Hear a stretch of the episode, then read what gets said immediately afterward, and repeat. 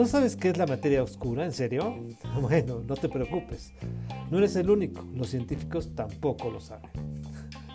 Bueno, pues, pues, resulta que la teoría de la relatividad, desarrollada por Einstein a principios del siglo pasado, ha probado ser increíblemente exacta. Ha predicho cosas tales como que el tiempo pasa con menos ritmo en presencia de masas y o a mayores velocidades.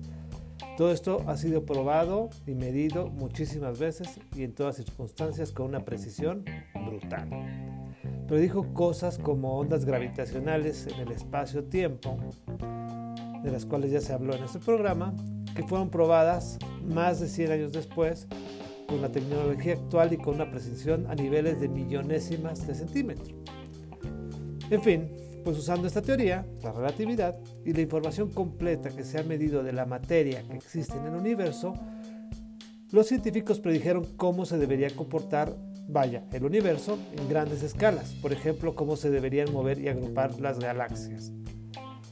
Eh, pero esta vez los cálculos no cuadraban del todo con lo observado. Pareciera como que existiera más masa de la que se ha podido detectar directamente y que está generando una atracción extra que afecta a esas interacciones galácticas. Igualmente, cuando se calcula cómo debería llegar la luz a nosotros, también está llegando más distorsionada con respecto a la materia observada, como si esa misma cantidad de materia misteriosa también generara una afectación a lo que llamamos lentes gravitacionales, que no son más que la distorsión de las imágenes que nos llegan del universo derivado de las masas. Bueno, a toda esta supuesta materia misteriosa se le ha llamado materia obscura. Sin embargo, ¿qué es? Nadie lo sabe y en realidad es una hipótesis.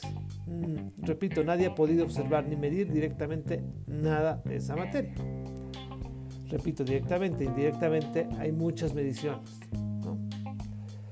¿Qué puede provocar todas estas afectaciones entonces en las mediciones? Opción 1, que sí exista la materia oscura. Y eso es lo más probable porque las observaciones, ya dijimos, son muy sólidas.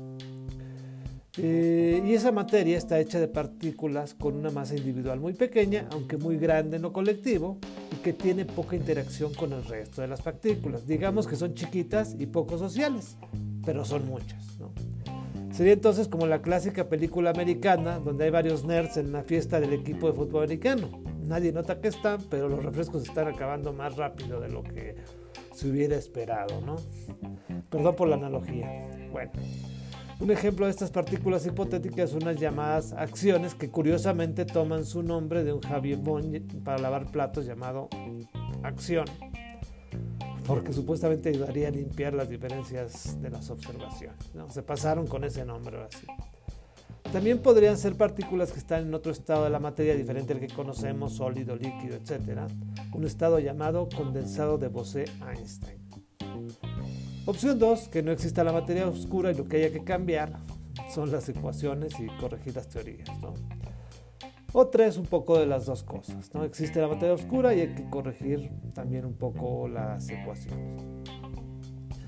De conformarte la existencia de la materia oscura, se convertiría o sería, ¿no? La mayor parte de la materia que existe en el universo. Nada más ni nada menos sería el 85% de toda la materia. Algo similar está ocurriendo con la energía. A escalas todavía más grandes, el universo se está alejando, paradójicamente, a una velocidad mayor de lo que la energía actual puede explicar, como si hubiera más energía de la que conocemos. Y a esta energía misteriosa, perdón, se le llamó, adivina, energía oscura. Hay mucho trabajo por parte de los investigadores para detectar esta supuesta materia y supuesta energía oscura.